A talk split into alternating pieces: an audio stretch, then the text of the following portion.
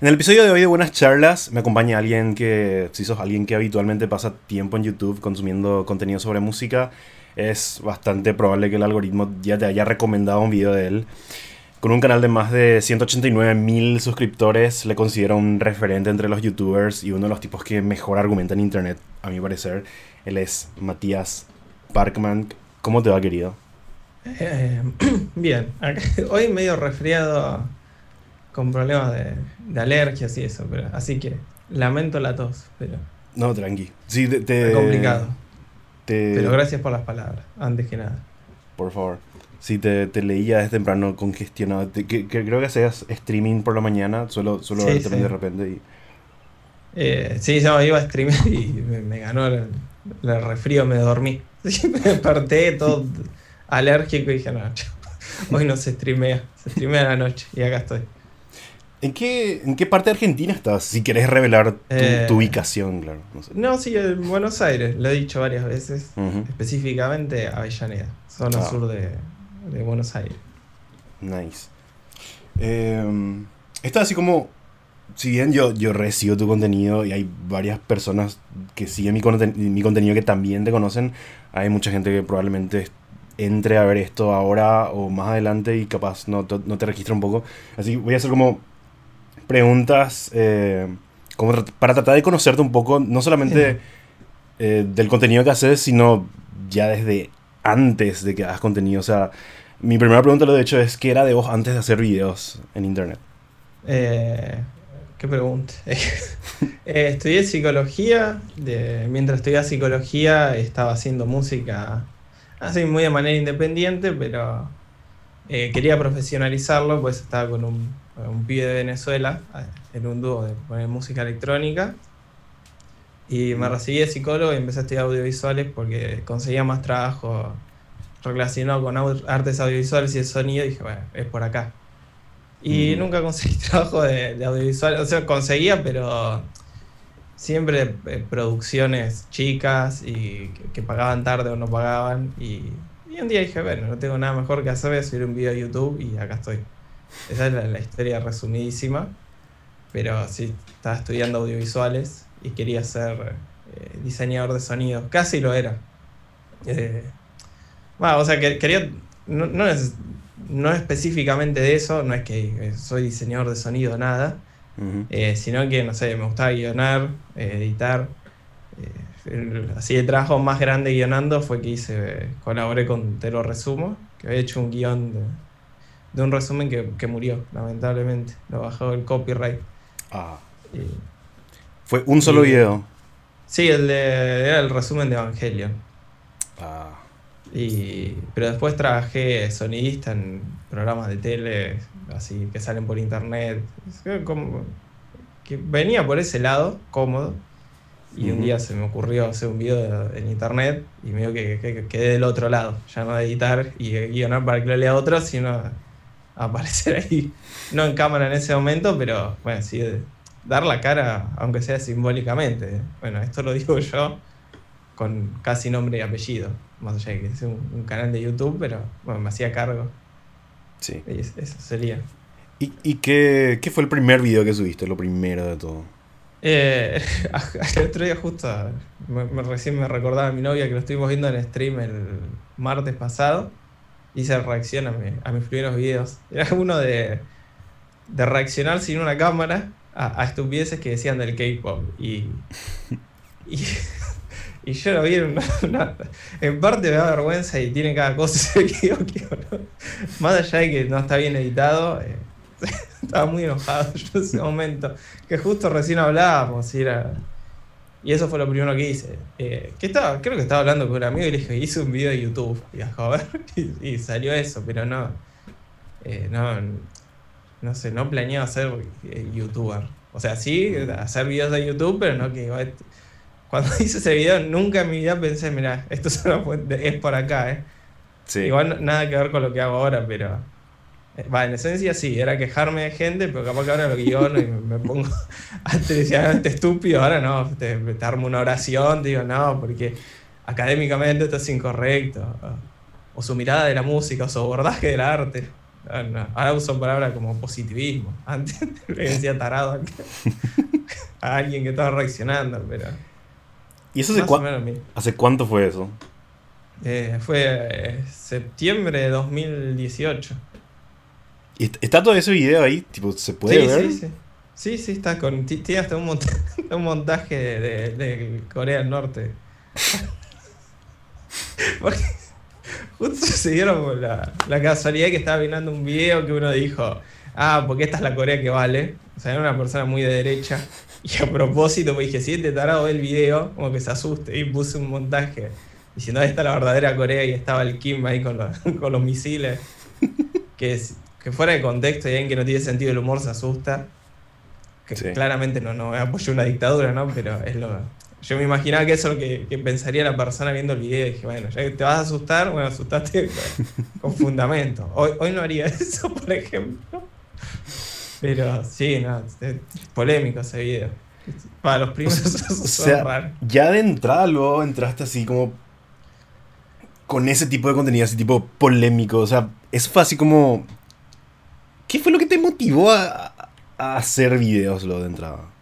Eh, es que fue una, combinación de cosas. Estaba haciendo un trabajo para la facultad de, montaje y medio que ahí empecé a, agarrarle el gusto a editar videos porque dije, medio que entendí la lógica de la edición de video.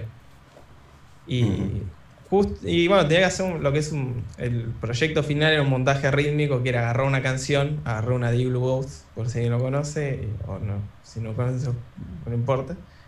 Y tenía que hacerlo con algo y no encontraba y, de casualidad encontré un video de, un grupo de K-Pop y empecé a ver y, no sé, en, un momento de iluminación dije, pará, esto si, si lo pongo arriba de la canción de Glue va a quedar...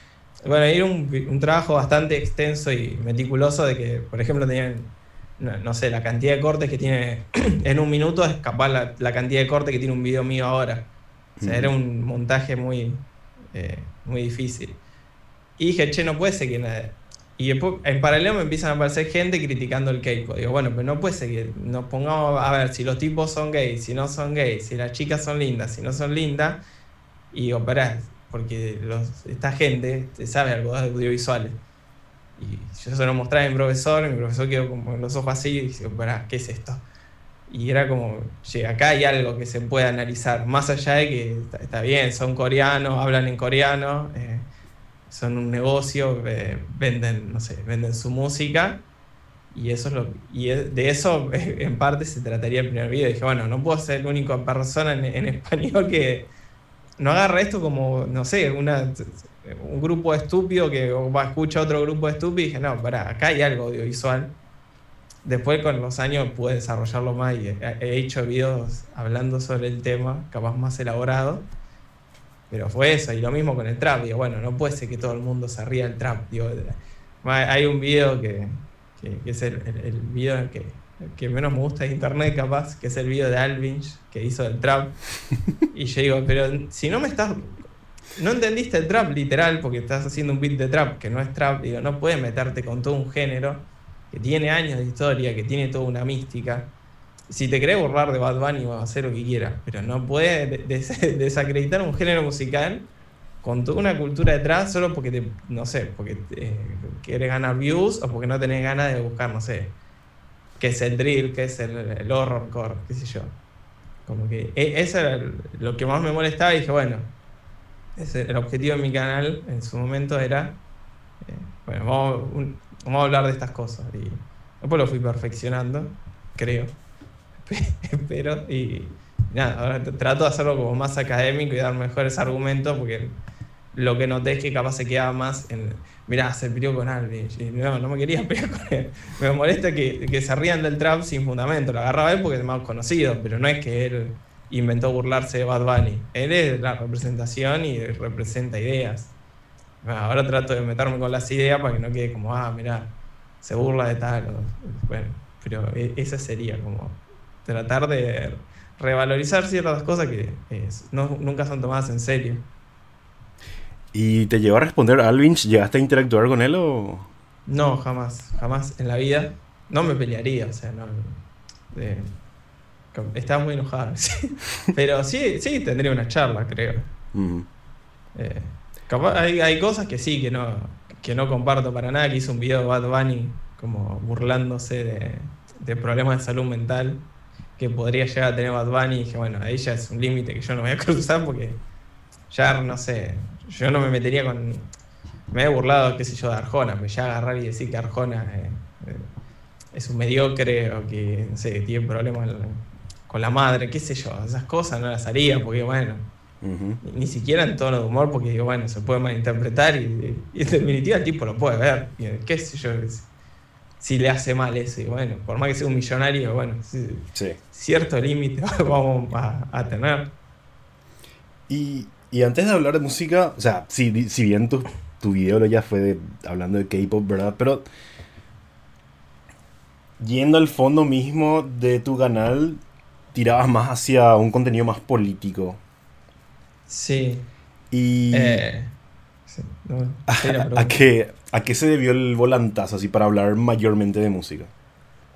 Porque sentí que el debate político era siempre el mismo y no sé, había hecho un video riendo, o sea, con este mismo formato, ver gente diciendo pavada, y bueno, vamos a, escuchar las pavadas que dicen y voy a reaccionar arriba, que lo que hacían ellos, pero al revés. O sea, lo hacían de derecha y yo de izquierda. Digo, ah, mira, se gusta la tortilla, lo famoso. Pero. Y llegó un momento que dije, yo no puedo hacer, no, no tengo más ganas, porque ¿cuántas veces pueden eh, burlarse el lenguaje inclusivo? O sea, ah, dicen todo de la radio no lo permite. Pero ya, no puedo hacer video del lenguaje inclusivo 4. O sea, ¿qué, más puedo decir del tema? Eh, o el marxismo cultural. O sea, ya está, no existe. O sea, no. Ya, no sé qué, decirte que no, no existe. O, o, el terraplanismo, qué sé yo. Como que son cosas que uno puede reaccionar y reírse, pero ya es muy circular el debate. Entonces, por ahí eh, eh, ciertas cuestiones retoman en en la discusión cultural, como por ejemplo el, último video que hice, uno, uno, de los últimos sobre el hardcore y el progresismo, o el punk y el progresismo, que te vienen a decir, no, porque la derecha es el nuevo punk. Y bueno, pero ¿dónde, ¿quién hace punk de ustedes? ¿Quién, es la banda punk? y no, pero nosotros somos el nuevo punk porque somos rebeldes. Y bueno, ahí te hace te, eh, da cuenta de lo mismo, o sea, una eh, usar categorías de como se les canta, que no, sin ningún tipo de contenido, como, no sé, reducir la palabra punk a estar en contra del gobierno, cuando el, punk nunca, nunca fue eso, o sea, ni, pero, o sea, qué sé yo, me parece lo, último que le adjudicaría al punk ser rebelde, porque no, no sé, como que fueron, me di cuenta de esos nuevos debates están en la música, y capaz está bueno retomarlo de ahí, o sea, me, parece más productivo agarrar y hablar de idols que agarrar y, y decirle a la gente derecha, ah, ustedes no hacen punk. ¿Cuánto puede durar un video cuando, o sea, se reduce a eso? ¿Quién es la banda punk de ustedes? ¿Por qué no me... Tráigame sus bandas punk, no sé qué quiere que te digas. Este. Es que es eso. Y supongo que ese es el viaje, no creo que haya cambiado tanto. Pero si me permite hablar de otras cosas, qué sé yo. Creo que Kid Rock por ahí podría ser un punk de derecha, no sé. pero, más o menos. Pero Kid Rock entra a lo mismo, ande. Voy a, decir cosas ofensivas para que alguien en internet se enoje. Y ya es que ya ni siquiera la gente que, o sea, los zurdos, me pongo como representante de los progres de internet, ni siquiera ya no se enojaba porque yo me aburrí. O sea, ¿cuántas veces me puedo enojar? Nada, me enojé una vez hace cuatro años, pero ya está, ya estamos grandes. Y sí. o sea que por eso fue el, cambio. Y, no pensabas retomar o, cambiar. O sea, ¿vos te sentís así cómodo ahora mismo haciendo contenido musical o, decís que eventualmente te irías a, otra dirección? Ah, creo que me, gusta el, contenido musical y da, para rato. Y me parece que se pueden dar los mismos debates, y, pero tal vez de forma más productiva. Pues está bueno, qué sé yo, traer a idols. Eh, o ahora, un disco del que no, no hable mucho, o sea, en un video extenso, pero capaz está bueno traer, sería lo último de Kendrick Lamar. Y su visión de, bueno, perdonémonos entre todos, que por más que yo no esté de acuerdo, está bueno el, debate que propone. Y como, o sea, vamos a dar el debate, no cerrarnos en, ah, bueno, es lo que yo digo o no.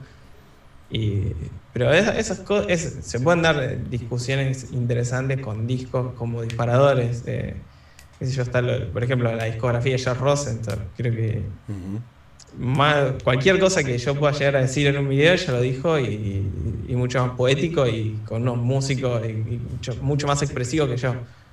Y sí, capaz en, Twitch lo uso más para hablar de política, que,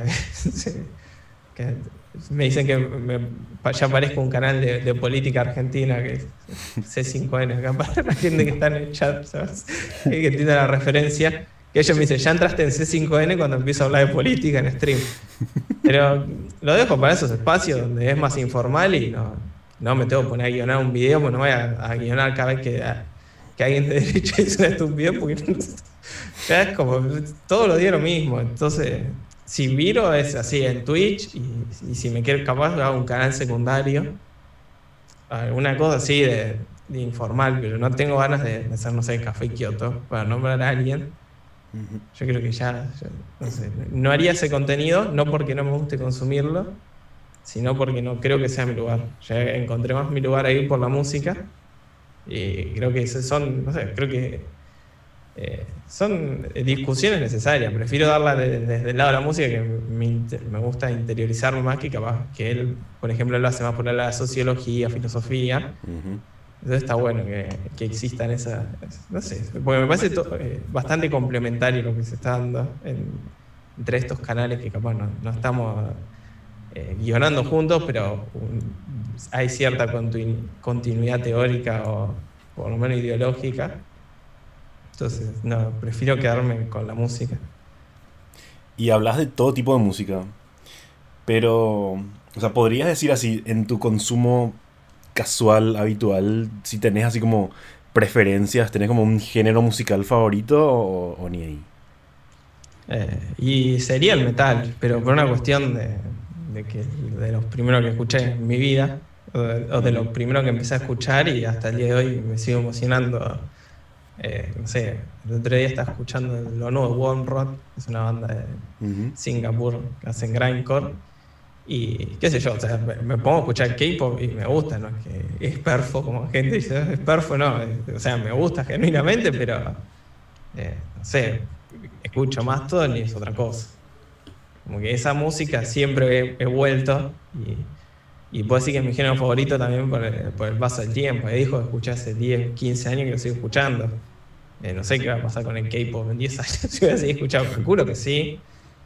Pero eh, no, si, tuviese que elegir uno por elegir, eh, nada, el metal es lo que más escuché y, creo que seguiré escuchando a lo largo de mi vida. Y esta pregunta no la tenía yo nada, pero o sea, me sorprende la, respuesta. Em, porque para mí así el metal no es el género que más consumo por X razones. Eh, creo que estoy más interesado en, en otros estilos, ¿verdad? Pero lo que me pasa así con el metal, lo que normalmente me ocurre es eh, que me parece que es un estilo que, que se quedó, parece, en el tiempo, o yo nomás no escucho las bandas correctas, pero me parece que es así un género como que le cuesta evolucionar, me parece. No sé si tengo una percepción errónea o, qué onda. No, pasa que el, entiendo, pasa que eh, con la escena metalera voy a hablar de acá de Argentina y, creo que aplica en casi toda parte del mundo. Es como que hay una resistencia a dejar ser a, los pioneros.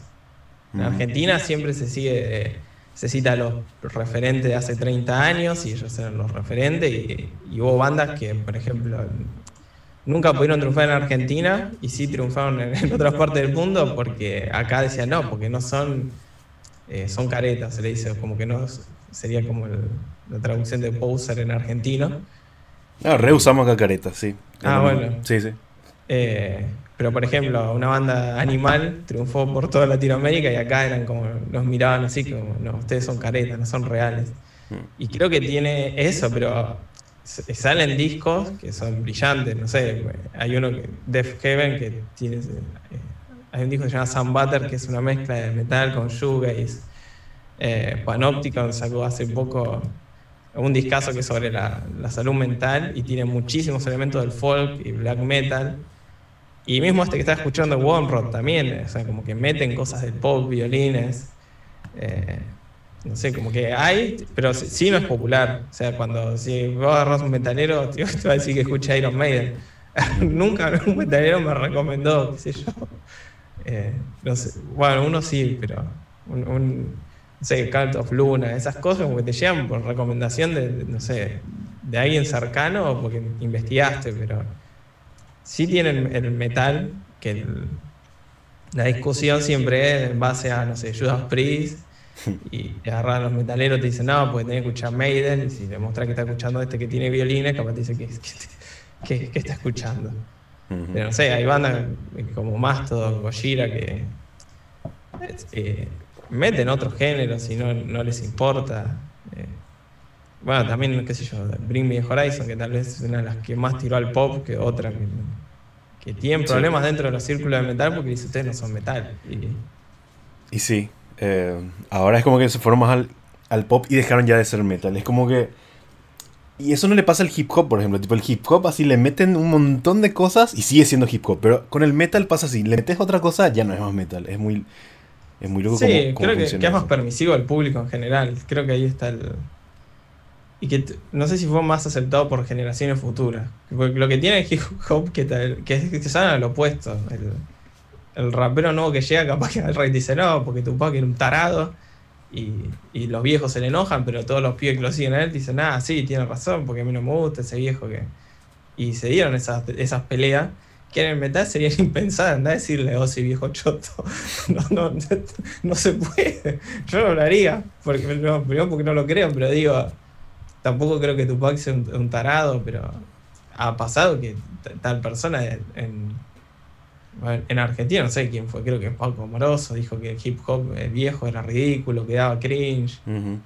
Y lejos de arruinarle la carrera, todo lo que lo escuchan, y sí, sí, tiene razón, si dan cringe los otros. Y creo que tiene eso, de que es mucho más rupturista y está bien. Que, pero creo que tiene que ver más con la cuestión del público y no tanto de, los artistas. Yo creo que el hip hop sí ha, incorporado más cosas. O sea, de hecho, el, hip hop eh, incorporó metal y la escena metalera no lo aceptó y el hip hop está bien, está todo bien, está bueno, qué sé yo. Sí. Como que costó mucho, hasta no sé, Ray J de Machine, capaz es la única, o, o Anthrax, que son las únicas dos bandas que como que se pudieron consolidar, pero el resto que, no sé, Scarlord, eh, te dicen que es rap, no que es metal. Más allá de que haga metal y trap. Para ellos es trap, no es metal. ¿Y hay algún estilo así que no bancas para nada? Algo que no, no eh, y el pop latino de ahora, o sea, el, mainstream que, o sea, lo que se llama el Latin pop como categoría de, de radio music, de de que es ese reggaetón recontra rebajado, sin ningún elemento de los que hizo interesante al reggaetón, eh, con cantantes que intentan sonar todos similares, eh, llenos de autotune, no por el autotune en sí, sino porque lo usan mal, que no, tienen expresividad en la voz y, buscan eso, hacer música como que esté de fondo. Eso creo que es lo... Y, y que yo siempre digo, o sea, nunca fui a escuchar pop latino, pero reconozco que Cheyenne era, era Cheyenne, Luis Miguel era Luis Miguel. Hoy no sé quién es María Serra, que me disculpen. Pero, y, no por darle a los artistas, pero sino lo que los productores son, son polémicos. Eh, tienen técnica de producción que. Y no es como que no hay cantantes, o que nadie sabe cantar y puede usar autotune. Yo creo que hay una. una como un una subestimación del público muy grande de parte de lo que es la escena mainstream. Creo que, ahí está más el problema.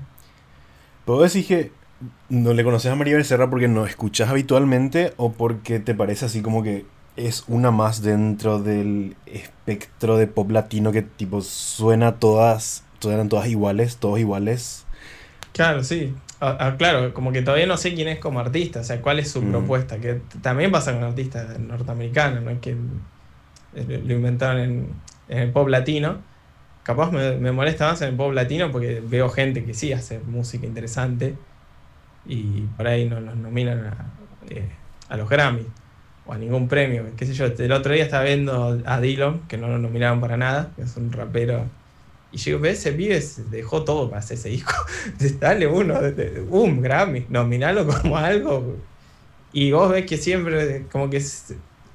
O sea, obvio que hay lobby, ya lo entiendo. Y, no es que digo, ah, la industria discográfica, me acabo de enterar, pero molesta que haya gente que le está yendo bien a nivel ventas y siempre la discusión y, toda la discusión va ya para las mismas manos siempre. Entonces, bueno, creo que capaz me molesta más por ese lado porque si, capaz si viviera en Estados Unidos me molestaría, no sé, el RB genérico, no sé cuál es. creo que está ahora de moda ya, pero creo que eso porque me toca de cerca.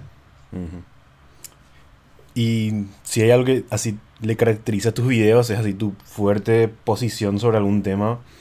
Y por ende eso es como que le, te trae como más haters que los youtubers que hablan sobre música en español en promedio, o de los que yo conozco al menos. Eh, mi pregunta es, si te consideras un tipo provocador. Eh, por tu forma de ser.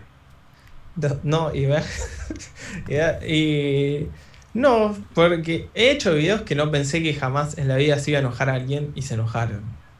Creo que hay videos que sí dije, bueno, si se van a enojar, que se enojan, como el del cuarteto de Nos, que es el histórico. y, y después hubo otros que dije, bueno, si hago, si hago este video se me van a enojar, bueno, pero lo quiero hacer y no se enojaron, como el de Korn, por ejemplo.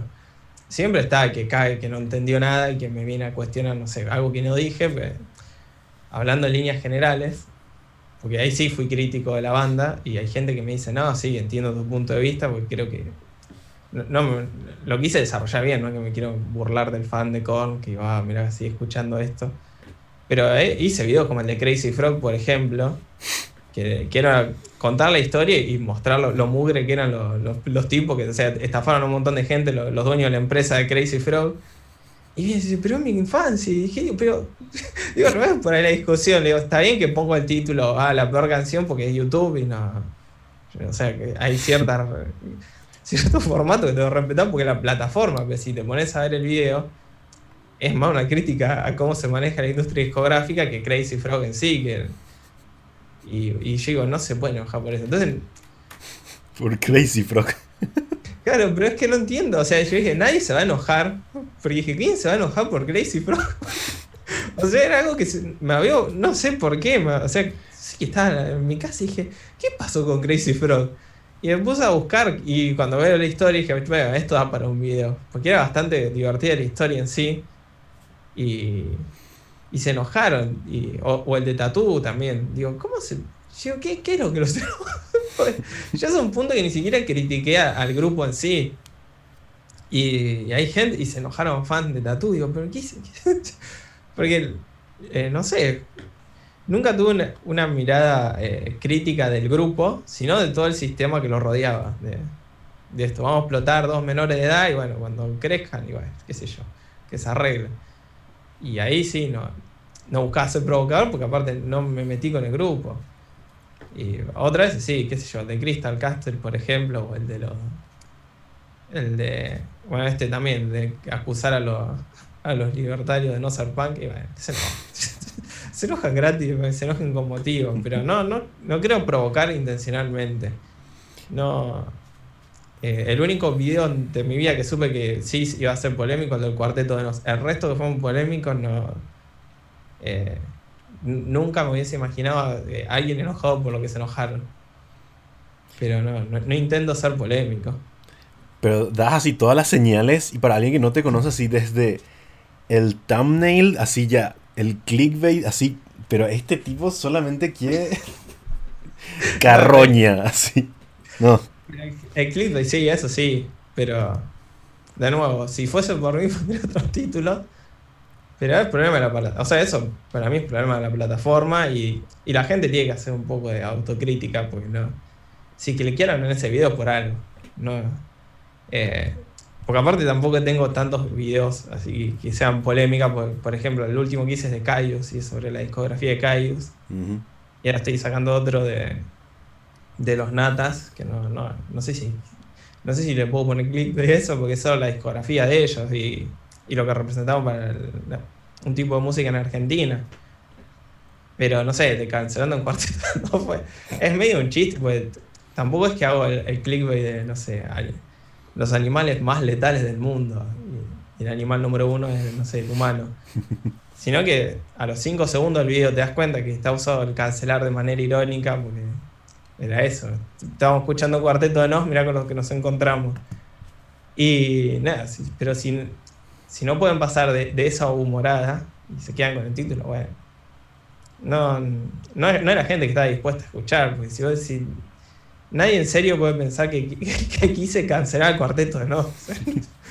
y hay gente que me dice, y hasta ayer me llegó uno también, como tres párrafos explicando por qué está mal cancelar gente el cuarteto de Nos. ¿En serio? ¿Qué tengo que hacer para que me creas? Hice un video entero diciendo que está mal cancelar gente. Eh, no, sé qué, más, qué, más puedo hacer. ¿Y vos le cancelaste a algún artista alguna vez o, no? No, no.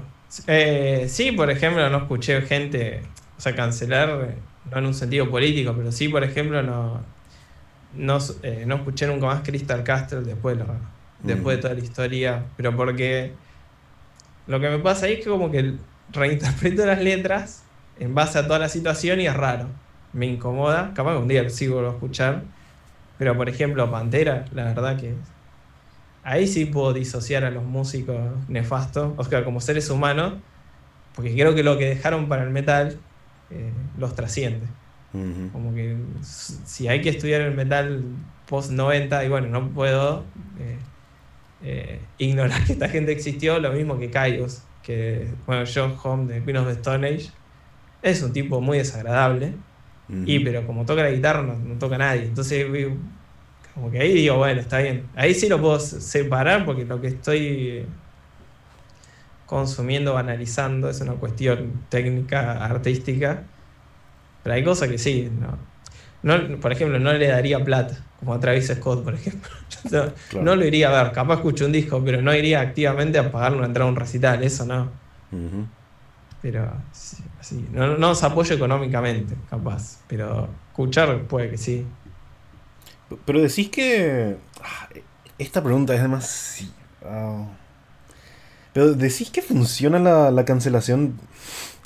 No, no creo. No, no, hay, no, hay, no sé quién es el. Hace poco estaba diciendo, ah, ahora Johnny Depp que lo habíamos cancelado, que lo habían cancelado y ah, mm. ahora triunfó. ¿Y quién? O sea, ¿qué, ¿qué, es lo que le pasó? Es concretamente, uy, casi tiró todo. ¿Qué es? O sea, o Kanye, ¿cuántas veces lo cancelaron? Y es el tipo que más estaba hablando. O sea, Eminem es otro. O sea, Eminem, antes de que exista la palabra cancelar, antes de que alguien en Twitter se le ocurra quejarse de algo, Eminem ya estaba cancelado. Y a Eminem lo cancelaron los conservadores porque decían que la música hacía que la gente vaya a matar gente, que los pibes se droguen. Y después lo cancelaron porque decían que Eminem eh, se burló de Ariana Grande. Y como que, ¿cuántas veces? O sea, yo a Eminem lo vi cancelado por todos los sectores habido sin por haber. Y ahí sigue. Y es una, mañana Eminem saca algo y va a ser más relevante que, que cualquier cosa que pueda hacer alguien no cancelado. Entonces, nada, no creo que funcione. Yo creo que es más eh, productivo que cancelar es, dar los debates. O sea, porque está mal, no sé, lo, que puede decir Eminem y armarlo y argumentarlo de forma eh, coherente. Porque si no, sí, eh, vamos a caer en, el, en lo que hacen los conservadores. Bueno, vamos a quemar videojuegos porque hacen violento a los chicos, pero no discutamos qué puede ser lo violento. que, salga de lo moral, pero qué sé yo. Nada, no, creo que sirva lo cancelar porque no, no, conozco a nadie cancelado que diga, oh, mira, esta persona desapareció de los medios por, lo que hizo. No, no conozco a nadie. Sí. Y vos decís que tu video del cuarteto es como el, momento en el que más odio generaste. ¿O hay como otro momento en el que superó, superaste la barrera del odio en tu eh, carrera? No, sí, ese fue el peor. Me amenazaron por, mensaje privado. o sea, ya era un nivel de bueno. Ese y el de Rosalía. El de Rosalía. Cuando, hablaste, de, cuando hablaste de Motomami. Sí, sí. Esos dos. Y me sorprende mal de Rosalía porque la verdad. También que cuarteto de no. Bueno, el cuarteto no, le, le dije todo. no me gusta para nada, no me van a gustar. Y, entiendo que se enojen por eso. Pero Rosalía dije, no me gustaban tres canciones de un disco. Y quiero haber argumentado por qué no me gustaban. Y siempre hablando de, a ver, desde el punto de vista personal y porque yo no me interesa ese disco y los otros sí. Y hay gente que me han. O sea, pero gente que yo conocía de la vida real, ¿no? Que vino una persona que no conocía y me dijo, ah, sino gente escribiéndome en privado, ¿eh? Pero ¿cómo decir eso de Pero Frasco, no me gustaron tres canciones un disco. ¿Te, parece que, me te, que te esté quejando conmigo que me conoces de, de hace años porque no me gustaron canciones un disco? Y eso creo, eso, o sea, creo que es peor porque ni siquiera la critiqué a ella como ser humano, no la critiqué como artista. Y de tres discos no me gustó uno por la mitad. O sea, que, ni siquiera dije que era un mal disco. Pero sí, el nivel de violencia del cuarteto de no, sí, cálmense, tampoco. Una cosa que se enoje, pero ya que me, amenacen y te llevo a encontrar por la calle, bueno, dale. En serio, por el cuarteto de no. Pero bueno, medio que en parte entiendo que se enojen. ¿Y decís que te afecta recibir tanto hate así de repente? ¿O, no? porque, o sea, llega un momento que ya es tanto que eh, es. Bueno, a ver otra. Eh, creo que. Creo que es peor cuando no. como esto, por ejemplo, lo de Crazy Frog. O, o quizá algo que, que es inofensivo Así como que, porque no, yo entiendo que el fan del cuarteto no se puede enojar por lo que dije, pues bueno, tal vez yo me enojaría si hablaran así, no sé, de más todo. Pero, eh, a veces, si, o no sé, o, que lleguen mil eh, creo que, siempre los más así como, no sé si hirientes, pero los que vos decís, bueno, se están yendo son la gente de, de ultraderecha. Y, y no sé, a veces sí afecta, pero eh, ya que es desensibilizado. Pero más que nada por, por la cuestión de que ni, es gente que ni ve los videos. Yo creo que es peor cuando viene el, el famoso fan eh, dolido. Ah, yo te miraba, pero dijiste esto y ahora no te voy a dar nunca más. y que yo, o sea, me asusta que una persona diga, che, pero, no me conoces. Estamos hablando de un video de YouTube que, que no estuviste de acuerdo. O sea, porque si te, te gustaban todos los videos menos este, eh, tu, reacción es no te consumo nunca más. No, no, sé cómo llegar a esa conclusión de no te consumo nunca más en mi vida porque opinaste algo que yo no quería. Entonces ahí sí cuando empieza a decir, bueno, esto se, está, se pone turbio. Eh, ahí en esos momentos, pero ya el que me dice, ah, porque no se puede cancelar, bueno, eso no. Claramente estamos hablando de cosas distintas y no nos vamos a poner nunca de acuerdo, pero sí cuando viene el reclamo de eh, yo te seguía y ahora me dijiste esto. Y ahí sí ya me digo, bueno, porque. ahí ya, me imagino como Lennon un día, bueno. Eh, pero no, te, por la calle. pero no te ves replanteando tu contenido por, por ese tipo de situaciones tampoco. No, no, porque el día que me tenga que replantear las cosas por, por miedo a algo, ya no hago más nada. No, a ver, las cosas que yo son, las pienso, o sea, también un montón de gente está de acuerdo, o sea, que eso es algo raro, porque si, me fijo en la cantidad de me gustas, de interacciones, siempre es mayor la, gente que le gusta el video, pero los comentarios están llenos de hate. Y, y es que, o sea, como que se, se hacen ver más eh, las personas indignadas. Pero no, no, no recibo tanto hate. Pasa que eh, se hacen ver más. O sea, es eso. O sea, el que me pone cheque buen video, ignorado, pero la gente va a ver el comentario de tres páginas desarrollando. Una que quedó para la historia es el tipo que me dedicó un hilo de Twitter que, pero con, una cantidad de incoherencia, pero que eran. no, sé, es una cosa que ni, ni guionada sale. Y vez eso va a quedar más en la historia que el tipo que me mandó un tweet gracias a vos escucho Brockhampton. Esas cosas la, gente, para, para mí no, porque va, qué loco que alguien me diga esto, pero para el común de la gente, eh, no sé, la otra vez me, cruzó alguien que en una convención de K-pop me dice, yo no escuché a este grupo y ahora soy parte del fan club oficial gracias a vos. Y, y, esas cosas, o sea, me quedo con eso, ¿no? Con el que se enojó porque, no sé, un día que el cuarteto de no, vamos a tomar a mí. Entonces, sí. pesa más eso, el, cariño. Queda medio obvio decirlo, pero es verdad, pesa más esa lo que construye el canal que, bueno, que se ofende, se ofende, después se le pasa, o no, qué sé yo.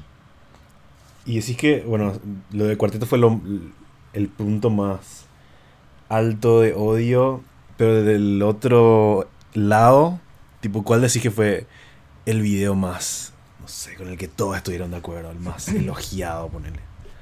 Ah, hay varios. O sea, los que son de, música no tan, eh, no tan escuchada.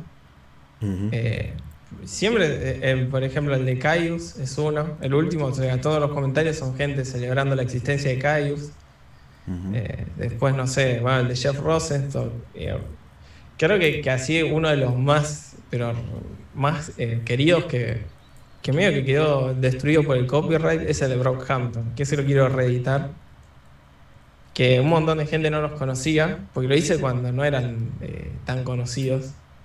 Creo que habían sacado recién Iridescence, o creo como el cuarto disco era. Y era el único canal en español que había hecho un video de ellos. Y un montón de gente llegó al canal por ese video, o habían, no sé, llegado de casualidad viendo algún video de política y después cliquearon ahí y, y ese es uno de los que más me, me sorprende. Y, hay gente que me dice, che, yo me, y me, dice lo, que les ayudó en la vida, haber conocido Brockhampton, porque bueno, aparte tiene ese mensaje como bastante empático. Entonces, esos creo que todos los que son así de, público específico, o el de Sophie, por ejemplo, que no es que va a venir gente eh, a ofenderse porque, no sé, cuando no hay lugar para ofenderse o la charla es de, de algo así, también de Tool, como que no son videos criticados o sea, sí tienen críticas, hay gente que me dice, no, pues me gustaba más este disco, pero... O sea, hay debates, pero... Sí, todos los que sean de, una banda que no tiene un público específico no, mm, no, no tienen problema. La mayoría son, por ejemplo, los del Eurodance, eso que cae gente que no, que apenas tiene cómo funciona YouTube, y lo digo literal porque me dicen, ¿por qué me aparece esto? No, no, no sé qué decir. Yo no fui. Yo no soy YouTube. Qué loco. Eh, ¿Y vos, vos haces estos, estos videos, Mati, por, por un propósito? ¿Vos tenés como una meta como creador de contenido?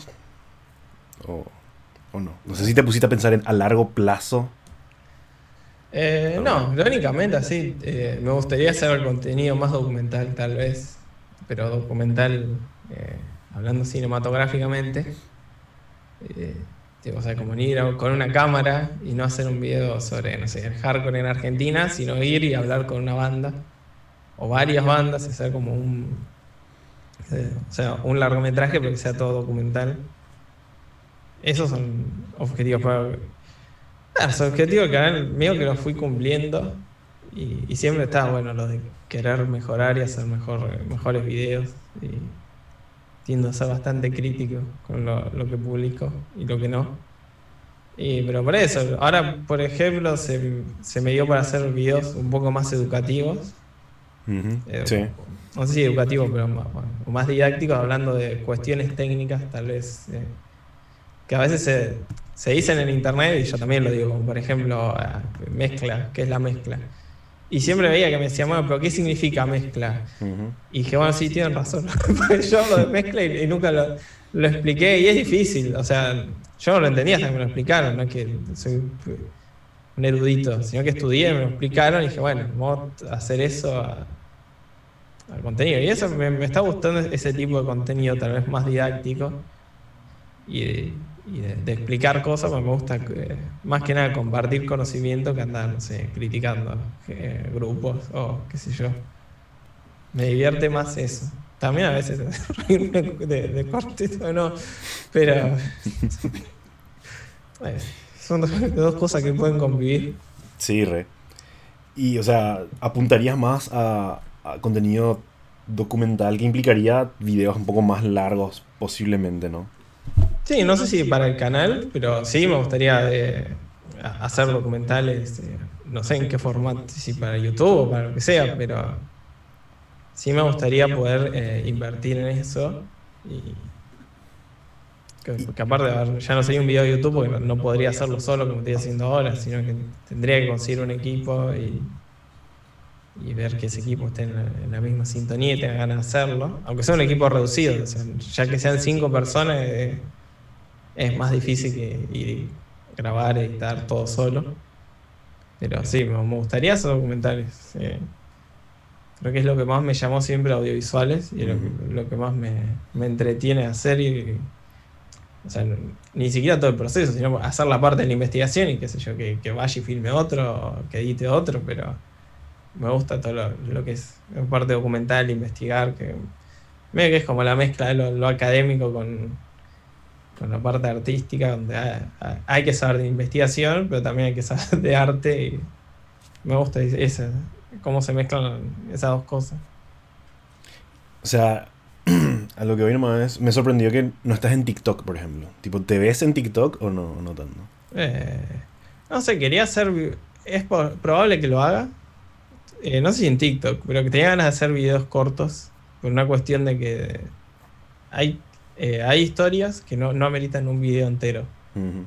Porque no, no van a ningún lado. Y, y, y, como YouTube no va a ser el formato para hablar de, de eso que no, va a hacer un video de dos minutos sobre... La otra vez quería hacer uno sobre una banda que se llama The Beatniks, que es como unos proto Dead Grips que no son tan conocidos. Y, y digo, bueno, no puedo hacer un video de esta gente porque hicieron un disco, se separaron, no hicieron más nada en su vida. Y digo, no, no, puedo hacer un video. Entonces dije, bueno, esto sí, ahí cuando dije, bueno, esta banda sí da para hacer un video de, para Instagram o TikTok, donde sea más una recomendación de, bueno, esto existe, vayan a verlo porque no, no creo que haya una historia más que existieron, estaba re bueno lo que hacían, conózcanlo. Eh, y ya está. O sea, eh, después, no sé, también quería hablar de Pansy Division, que era como una banda que hacía pop punk, pero, pero con humor completamente gay. y, y, digo, bueno, estas cosas, o sea, están buenas, son, curiosas, y por ahí a alguien le gusta la banda, o sea, no, más allá de, del video como que ese contenido sí, no creo que no que pueda existir en otro lado que no sea TikTok o bueno, los reels de Instagram.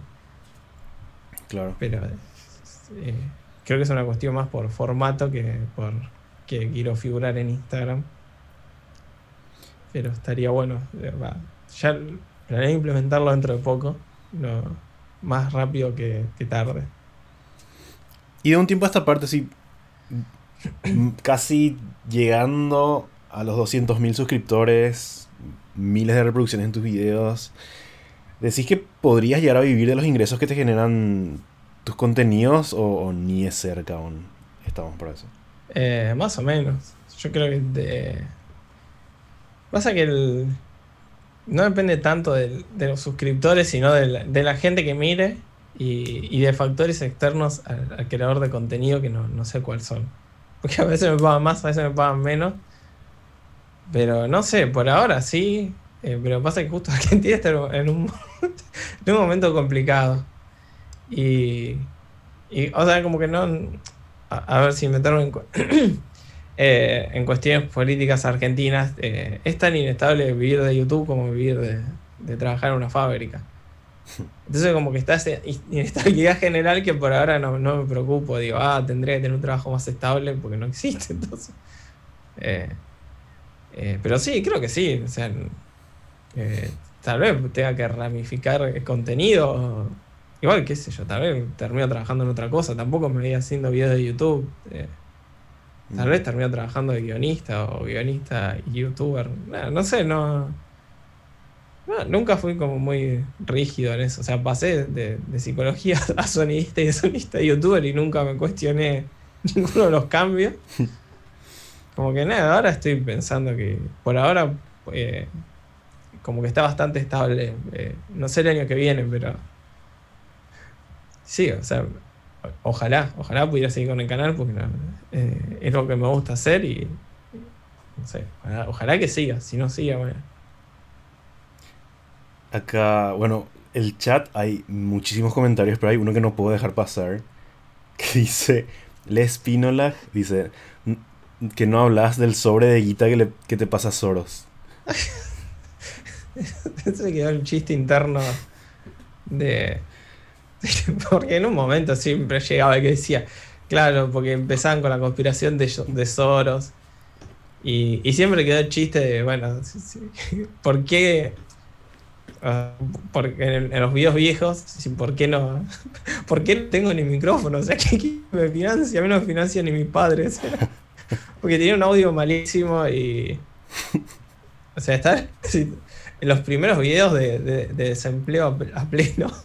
Eh, y el día que compré el micrófono, que lo hice con trabajando para. Estuve trabajando eh, para la Feria del Libro en Argentina. Y y no, empezó el chiste interno. Ah, llegó el sobre de Soros con el micrófono. Y siempre quedó el chiste ahí. Pero no, no me dio nada. Eh, ¿Quién pudiera? Siempre decía, no, porque ustedes lo financian, ojalá. si viniera alguien con un sobre. Y bueno, yo. Unos meses de sobre y después cambio de opinión, pero. No, no existió. No, mentira, no digo, digo esas cosas y después me. Me llega a mí. Te puedo si hablas bien de mi banda, no, señor. No funciona así. ¿Y, tenés como otros creadores de contenido que tenés así como referentes para hacer tus videos en español, por ejemplo? Eh, y en español los encontré tarde. Porque, no sé, no estaba muy... Eh, eh, ¿Cómo es? no sé, como que estábamos muy separados y nos juntó el destino o el algoritmo, pero por ejemplo me enteré de la existencia de Cindy Lay retarde. Sí, un crack está, en el chat también Luis. ¿Está ahí Luis? Saludos, Luis. Pero a él me, enteré porque ahí me lo dijo. Y de tu canal me enteré porque me dijo Luis. Entonces. pero también Lu, como miro, hablando así de música. Eh, después he visto varias reviews de Rockeando. Que me parece gente que hace contenido en español. Más o menos, no sé si lo mismo que apunto yo, pero como que los tengo de referente, pues hablan de la música en sí. Eh, bueno, hay otro histórico que, creo que es el que más vi de, habla hispana, que es eh, Music Radar Clan, que es uno de los... Que también me gusta la... o sea, o me gusta escuchar a alguien que, que, sea crack técnico como eh, Adam Neely, que me manda a leer este, escrito y ensayo y, que tenga que pausar el video para ir a buscar qué dijo, o que me cuenten desde su experiencia de, mira, a mí me gusta esta música, de, o algo así como más ameno, pero que sea genuino. Porque, nada, para no ser quilombo y, pelearme con gente otra vez. Pero nosotros, no digo que estén comprados, pero se nota que cuando hacen las cosas por las views y, o que les gustan determinados artistas, porque queda mejor decir que te gustan que no te gustan. Entonces por eso, hasta que encontré a, Luis, a los, chicos de Lúcuma, eh, rockeando, como que no tenía gente. Y aparte está, está bueno por una cuestión del lenguaje. O sea, los primeros videos, lo que me costaba traducir, decía, ¿cómo? Porque, por ejemplo, hay cosas como groove. ¿no? ¿Cómo se traduce groove al español? Sí, sí, esa es una palabra que hasta ahora, sí, para mí es un misterio también. Quiero usar otra palabra, pero no, no hay. No, no, y hay un montón. Eh, los, con, el tema de los compases en el mat rock, que como que, creo que le dicen... Eh, bueno, no me sale la palabra que le decía en inglés, porque por suerte ya me lo olvidé, pero es, ¿cómo digo esto en español? Y, eso está bueno, que se vaya, que vaya creciendo la comunidad en español, porque, o sea, ya que, no tengamos palabras para describir lo que estamos escuchando, me parece un horror. Y creo que es porque no, o sea, no, no, hubo, salvo cierta prensa especializada lo que es el consumo mainstream, era, ah, esto es rock, esto no es rock. Y, y, siempre se redujo a eso, en los medios masivos, ¿no? Después cuando uno va a investigar, encuentra periodistas de música y los puede leer, pero eh, lo que te llega del mainstream es esto es rock, esto no es rock, y, y después en rock ahí sí, sí, con Fito Páez. Eh, y, bueno, como que no, no hay no hay tantos canales que hablen de, o sea, de música o, de lo que sale ahora. O sea, no puede ser que no haya canales hablando de Brockhampton en su momento. Cuando, qué sé yo, son Brockhampton. O sea, son gente que puede cambiar la música como la conocemos, Tyler the Creator. Como, Ahora sí, o sea, eh, creo que Vorterix tiene como su espacio de hip hop, eh, pero en lo que es el under, bueno, mira, Lucuma, Cindy Lay, y que deben estar por ahí, y si están, bueno, un saludo, si no están, bueno. Eh, y en inglés, bueno, en inglés sí, más como más. No sé. Sí. Bueno, bueno, el, el que inició todo, Fantano, que, fue, creo que el primero que llegan todos, porque creo que el que recomendaba discos raros en su momento. Pero después eh, me gusta Trash Theory, eh, Adam Neely. Eh, después hay otro, eh, Alpha Media, que es uno que también hacía como contenido que era como medio Trash Theory, pero un poco más personal. Y que hay gente que hacía más o menos lo que yo quería hacer y yo no sabía que existían. Entonces dije, ah, mira, bueno, menos mal que existe y, y, y eso sí los tomo como, como referente. Pero en inglés hay un montón. Y, y siento que me estoy olvidando, pero está lleno en inglés. Creo que lo que más consumía porque es Claro. lo- cuando buscaba, no sé, reviews de, de grupos, eh, qué sé yo, Tyler the Creator, todos los ensa- ensayos están en inglés. Lo mismo pasa con el cine, con cualquier rama del arte eh, es más o menos lo mismo. Pero sí, lo que es música eh, en español no había hasta hace 4 o 5 años. A menos Sí. que, eh, que no los conociera yo, que, que es una posibilidad. Y así, ya medio terminando esto, eh, quería que este- esta charla sea como atemporal, ¿verdad? Pero también quiero que sea como un producto del tiempo en el que estamos. Porque te quiero preguntar más, eh, si ya tenés así como tus favoritos musicales de, de este año, así hay algún álbum o artista que sobresalió según, según vos. Eh, y el que me voló la cabeza que salió hace poco, el de Black Midi. No. El último disco de Black Midi me. No sé. eh, estaba así- escribiendo así como una review para el canal y. Y no sé, es como que, que- O sea, ya a esta altura lo siento como un privilegio. O sea, digo, no es. Como que escuché el disco y digo, pero estos son personas tocando. O sea, como que. Necesito ir a verlo en vivo. Ya Sí, y, y estaban como para ir, eh, antes de la pandemia tenían el show en... No me acuerdo dónde, dónde iban a tocar, en Argentina, recuerdo. Yo, yo iba a ir ahí. Creo que era... mm, No sé. el Lollapalooza puede ser. No, no, era así. Era. Iba iba, iba a enganchar a Lollapalooza y Black Midi iba, a te- iba a tener como un show aparte, recuerdo muy bien, porque tipo, ya estaba ahí adentro. Creo que tenía así la intención de comprar la entrada y todo.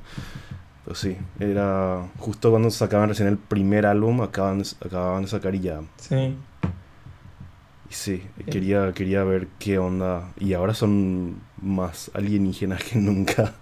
Sí, no, no, ese disco, pero aparte que pasan de, de- o sea, de hacer jazz, eh, pero que parece Sinatra, ya, ya- ya- es un nivel de, de saber hacer jazz bien y, y después, no sé, pasar rock progresivo, decir, ¿de dónde salió esta gente? O sea, ¿dónde los tenían guardados?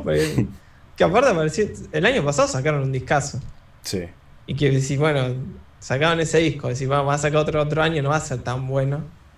Sí. Y no, o sea, es mejor que el anterior. Digo, "¿Pero ¿cómo hacen? Y después, no sé, Black Country New Road. Ese también me gustó mucho. Y después, no sé, me estoy olvidando. El de Soul Glow, que es en como hardcore. eh, ah, un hardcore extraño. Con trap. No sé. y. Sí, no sé. Ah, eh, después otro así hablando de, de metal, Artificial Brain, que es una banda de. como sí. death metal disonante, creo que le dicen ahora. Que también, digo, es- Para ese sí ya inventaron la palabra.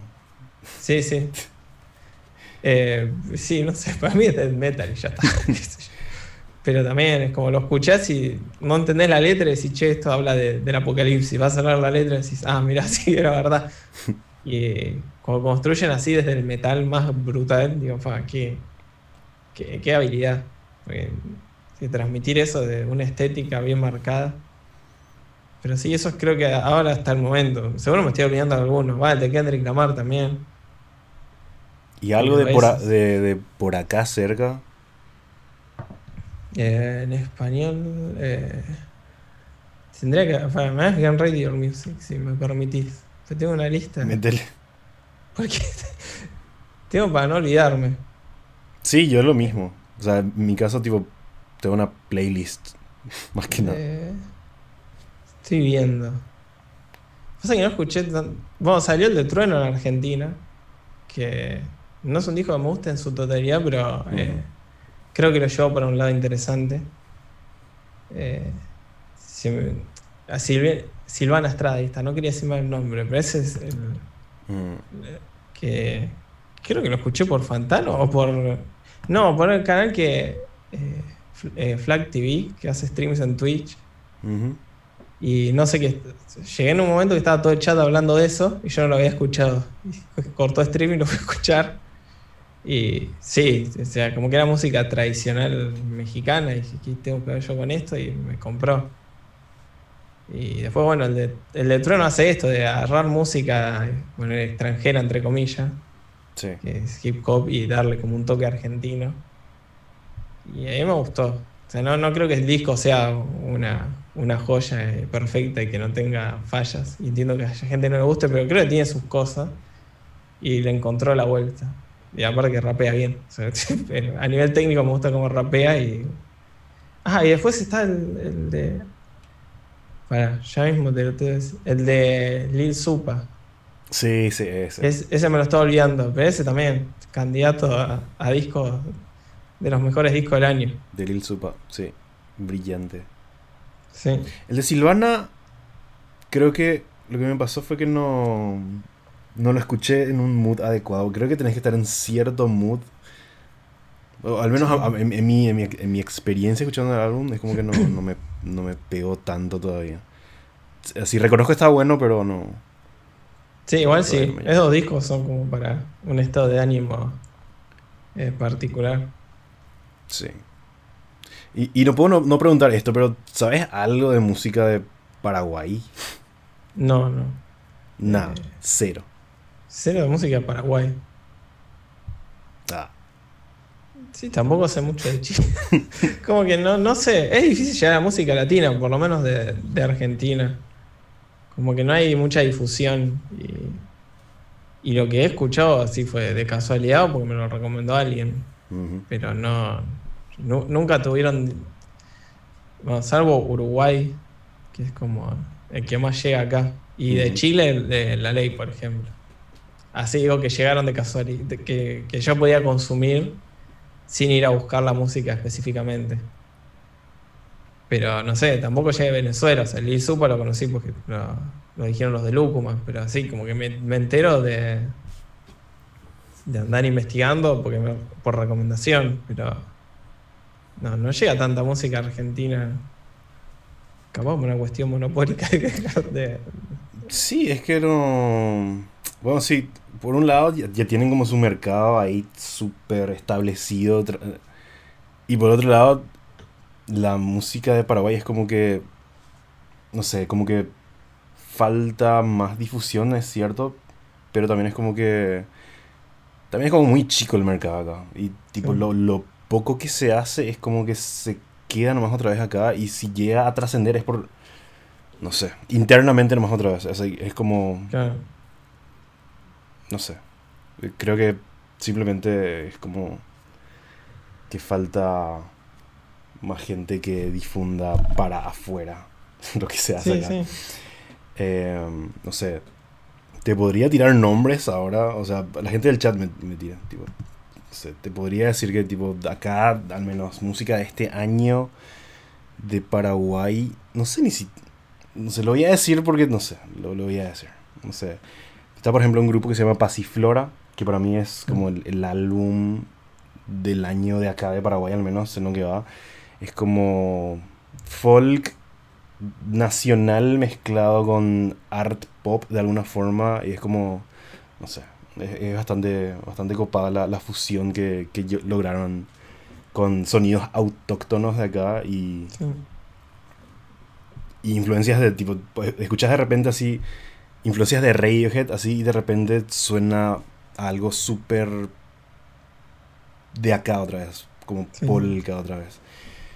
Eh, eso sería así como de un álbum así completo. Después están así artistas que están así resurgiendo, como por ejemplo, no sé, hay un grupo que siempre, lo, eh, cada vez que tengo la oportunidad recomiendo, que se llama Trio Blue, por ejemplo, que es un grupo que eh, al principio si lo escuchás y para vos eh, podría decir que es así como música orquestal, así como música sinfónica, pero en realidad es así. El término correcto es música de cámara, porque lo hacen lo hacen menos personas y es como un ensamble instrumental que es así muy... Logran hacer música muy emotiva, esa es la palabra realmente, tipo, te, te, te, te, logran transmitir emociones, porque tipo, normalmente relacionas así la música orquestal y sinfónica con, no sé, como que no te llega tanto de repente cuando relacionas a la música de orquesta con... Pero esto es como que tiene un componente muy fuerte de, emociones y eso es como lo que suelo recomendar a la gente como pseudo embajador de, de, música de acá, ¿verdad? Eh, embajador cultural autoproclamado. Sí, ponele. Eh, en el chat tiran ahí Wotton Candy, por ejemplo, que para mí es... Eh, serían como nuestros Interpol. Ah, y también tira... También tira... Uff. Si hay... Si de verdad después de, este, de esta charla, aunque ya es un, grupo que ahora actualmente están inactivos, pero si hay un, proyecto nacional así salido en los últimos 10 años acá de Paraguay, es X, eh, que ahí en el chat escribieron, es, se escribe con 3E, KS. Ahí lo, vi. Encontré en Instagram. Ese es como el proyecto así que empezó toda una movida, como que hizo que la música independiente de acá es como que haya girado y haya tenido mucha más preponderancia desde que ellos están así. Hacen como un indie pop medio influenciado por, no sé, te diría Ariel Pink, Beach Boys. Es como algo que acá, pero ni de cerca se hizo algo similar y ellos lo hicieron así, de una forma impecable. Sacaron dos álbumes y se separaron el año pasado, creo. Y eso. Eso sería como. No podría no recomendar. Si, pues, si hablo de música paraguaya, es así como ellos, los más copados. Ahí los busqué. Tengo ahí el Instagram. y, y eso, Mati, tipo, no, no tengo más. se me quedó. Se me quedó corto el cuestionario. Eh, creo que ya estamos también. Tipo, ya. Ya, ya, ya, ya es pasada la medianoche por allá. Así que no te quiero quitar más tiempo. No, no hay problema. Así que muchísimas gracias, viejo, por todo. Ahora vamos por la invitación. Y nos estaremos viendo y escuchando, no sé, música paraguaya que jamás escuché en mi vida. ¿Quién sabe si sale un video de música paraguaya? Eventualmente. Es el único que, que encontraré. Sí, aquí se está escuchando en directo acá. Sí, podría ser. ¿Qué pasó? Que acá en el chat me están poniendo que sale, escucharlo en directo. Eh, sería un buen ejercicio. A ver, a ver si puedo. Sí, vamos. Voy a poner un tema más icónico, lo que es. Este hombre que ven en el video fue el protagonista de una de las historias más trágicas de la historia de la humanidad. Yo tenía 19 añitos por aquel entonces. ¿Está sonando? Cuéntale Ah, sí, tenía. tenía que abierto el video tuyo de hablando del man este de Lamparte. Eh, fue así como lo último que vi antes de, entrar acá. Bueno, esto es... Em, con este tema abren su primer álbum, que es del 2017, y el tema se llama Il No 60s. Escuchamos un flash.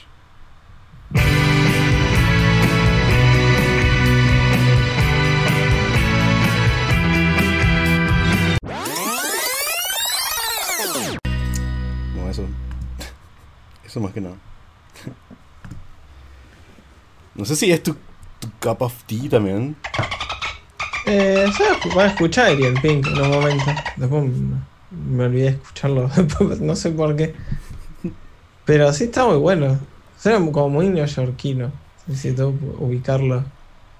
Sí. Em, de hecho, ellos se separaron. O sea, llegaron a ir a hacer una pequeña gira. Hicieron dos veces giras en Estados Unidos y dos de sus integrantes, de hecho, se fueron a vivir allá un tiempo y una hasta ahora, que es la baterista, se quedó a vivir ahí y es como el motivo principal de, de la disolución del grupo. Pero es muy bueno. Y ni siquiera escuché música argentina, sí, tal vez existe, ¿no? Que yo no las he escuchado, ¿no? Pero nunca escuché una banda argentina así, eh, con ese tono. Sí. Pues aparte meten eh, como que el indie acá se quedó siempre más con la, la formación clásica. La guitarra, bajo y batería. Y no tanto trabajo de sintetizadores. Tan, hay que están diciendo la, la interpretación teatral. Acá es como más tirando al rock. de- al garage rock. No que esté mal, ¿no? Pero Sí. Faltaron bandas de este estilo acá. Es como. Sí, ahora que. Ahora sí, lo más. dif- No sé. Hay un grupo. No tiene nada que ver con, con esto que escuchamos recién, pero sí me acuerdo si, si hay algo diferente de la escena argentina que recuerdo ahora mismo. Eh, era así una banda medio. que tiraba medio al crowd rock. Era así. Go Neko puede ser, que se llamaba. Mm, No sé si no ubicas. escuché mucho. Va, no, no, no tengo recuerdo escuchar. Sí, Goneko. Hija, tiene re pocos. No sé, no sé ni cómo me enteré del grupo, pero está. Solamente recuerdo que estaba buenísimo. Oh, eso. De, de, de, de indie argentino que no sonaba a, a El Mató o a Las Ligas o a Bestia Bebé, Sí. o toda esa escena de Mar del Plata. Sí, eh, ¿Qué, qué- qué proyectos decís así, Mati, que, de Argentina que tipo deberían de darle como más, más bola, decís? Eh, que existan en este momento. Sí. Y así, el, el- el proyecto que, que más me interesó fue todo lo que hace la Rip Gang, que es donde está Dillon, Sara Sí. Malacara. eh, no sé si está Keyford, pero no me acuerdo si, si era parte. Si no era parte, bueno, a escuchar. Pues, como una persona como muy demente arriba del escenario. Todavía no lo pude grabar, pero me gustaría. Y ahí eso es lo que más estuve escuchando. Es que tampoco es, es como que estoy tan metido en la, en la música actual argentina. Capaz que, no sé, hablas con los de Lúcuma te pueden tirar más datos. Pero eso es lo que más me gustó. Y si me preguntás por lado de las bandas más históricas, no sé, Los Natas, Masacre. Son bandas que. Van, los Masacre no, siguen tocando. Sí. Y, pero las otras lo fui a ver después de, de años de, de- de no ir a recitales. Y no sé, siguen tocando en vivo como hace 15 años. Pero esos son. sí, no sé, creo que el. Hablando de música mainstream, ¿no? Sí. Eh, diría que, que sigan a Rip Gang. Creo que son los que más. Más allá de que, que les pueda gustar o no alguna que otra canción, creo que eh, la propuesta audiovisual y eh, la mirada conceptual que tienen del arte está buena. No se quedan solo en vamos a sacar una canción, sino como que hay toda una propuesta estética y, y ganas de trabajar en conjunto que, que son, no sé, para compararlo con algo, lo que hicieron los de Odd Wolf, que después sale Tyler the Creator. O sea, creo que en- está buena esa mirada colectiva. No sé qué va a pasar de- a futuro porque no lo sabe nadie, pero creo que ahí está como la. La gran, la nueva gran cosa. Ponele. Sí, espero. Espero que. Espero no equivocarme y que terminando haciendo reggaetón genérico. No pero sos- espero no- que no. Entonces no le llegaste a ver todavía a Dillon porque creo, o sea, no sos Sí, de- sí. ya le, le le llegaste a ver. El primer recital que fui post pandemia fue el de él, que sacó la entrada a mi novia. Está ahí Ah. en el chat. Pica guay. Le agradezco públicamente. Fue un show que se, se agotó a los tres minutos que sacamos la entrada. Y, y fue una locura. Eh, o sea, en- entramos, ni entramos al teatro y ya había una carroza fúnebre en la puerta. y armó todo como su, su propio eh, su propio velorio. Sí, y sí. eso era el recital, era su muerte. Y, y arriba del escenario, no sé, tenía animaciones, que, cosa que nunca vi en mi vida en, en una banda argentina. Pero aparte que era un show chico, o sea, nunca vi tanta. No sé, había todo, hasta la barra estaba ambientada en- para la ocasión, como que pusieron detalles que yo jamás vi en mi vida. Y entonces cuando vi eso dije, bueno, acá hay algo que no es solo vamos a hacer música, porque podría ya había agotado todo, podría haber hecho cualquier show que era lo mismo y no. O sea, como que había todo un desarrollo y un colectivo de artistas eh, laburando por detrás para que, desde lo visual, que conectaba con la propuesta de las letras, o sea, como que estaba todo bien pensado. Y dije, bueno, es por acá, ojalá eso de- lo exploten. También no sé, me gusta el doctor, qué sé yo, que es como el más doctor. Creo que es el único disco de drill que escuché en español. Pero, Si hay otro, no sé, pero el único que escuché en mi vida, ese también. Es como que hay una escena de trap eh, argentino que tiene bastante para contar. De trap, drill y todos esos derivados. Y me acordé de otro, ¿cierto? Hoy justamente estuve de visita a... Ustedes tienen eh, un lugar que es la Chacarita. Bueno, acá en Paraguay también tenemos nuestra Chacarita. Y no, me fui hoy por primera vez a visitar ese lugar. Tipo, primera vez entré ahí y un exponente, ahora que está dando mucho de qué hablar, justamente me, me acordé de esto. Pues mencionaste al doctor y creo que hay como ciertas similitudes que tiene el Prince se llama. Eh, y para mí, así como para hacerla rápida y fácil, sería como nuestro elegante. sería como. Sería como nuestro elegante, tipo, de hecho cuando vino elegante acá, eh, tocó, se fue elegante, dio shows en, no sé, dos o tres boliches por acá. Y después, el, antes de subirse de vuelta al avión, lo último que hizo fue irse a la chacarita y se fue y le conoció al príncipe y cantaron ahí juntos. Ahí, tipo, fue, fue así como la experiencia completa del Hood en Paraguay. Fue así muy. Y él también está haciendo música muy interesante también que, que podría recomendar si es que le interesa, si te interesa, o la gente del chat o lo que están viendo o escuchando esto. Eh, ¿Y qué te parece elegante, por ejemplo? Ya que estamos en eh, esto. Sí, o sea, creo que eh, empezó bien y medio que se, se aburguesó de... como que tenía sus cosas, pero medio que ya sacan 10 canciones más o menos parecidas. Y, mm. Y hay veces que se nota, o sea, que hay canciones que sí están buenas, pero después ya hay algunas que se nota que son medio para cumplir con cierta agenda que debe imponer alguien. Pero creo que eh, es alguien que tiene potencial. Pasa que no, no, me gusta evaluar mucho o hablar de artistas que no, sacan discos. Ah. Porque no, no sé de dónde agarrarme para decir, bueno, que, por ejemplo, a, Dylan lo empecé a escuchar más después que sacó un disco, lo mismo con el doctor, que dije, bueno, a ver, como que, que, tiene ese momento de presentación como artista que le dice, bueno, esto es lo que hago al mundo. Y me cuesta seguir elegante porque no, no sé, saca a veces canciones.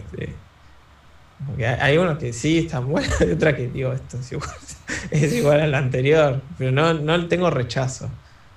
Eh, eh, es, creo que lo que puedo decir. Y capaz que no le hace ni falta sacar un álbum a él, me parece. Tipo, me parece que... No, no. Porque tampoco sería la, la, eh, la, solución sacar un disco, solo porque sí, porque eh, ha pasado eso y la verdad, para eso no saquen nada. que para hacer una playlist de Spotify con arte de tapa. Sí, bueno, no. Eh, pero sí, me cuesta decir como qué pienso como artista. O sea, eh, me parece interesante algunas cosas que hace. Me parece ingenioso a la hora de usar el español. Eso es algo que, me sorprende cada vez que lo escucho. Tira algunas que, son como genuinamente graciosas y es, bastante pícaro en ese sentido. Y se nota que lo que, lo que tiene calle, se dice. Bueno, ahora sí, Mati. Cerremos todo. ya, ya. Ya, ya estamos. Muchísimas gracias, en serio. No, gracias por, por la invitación.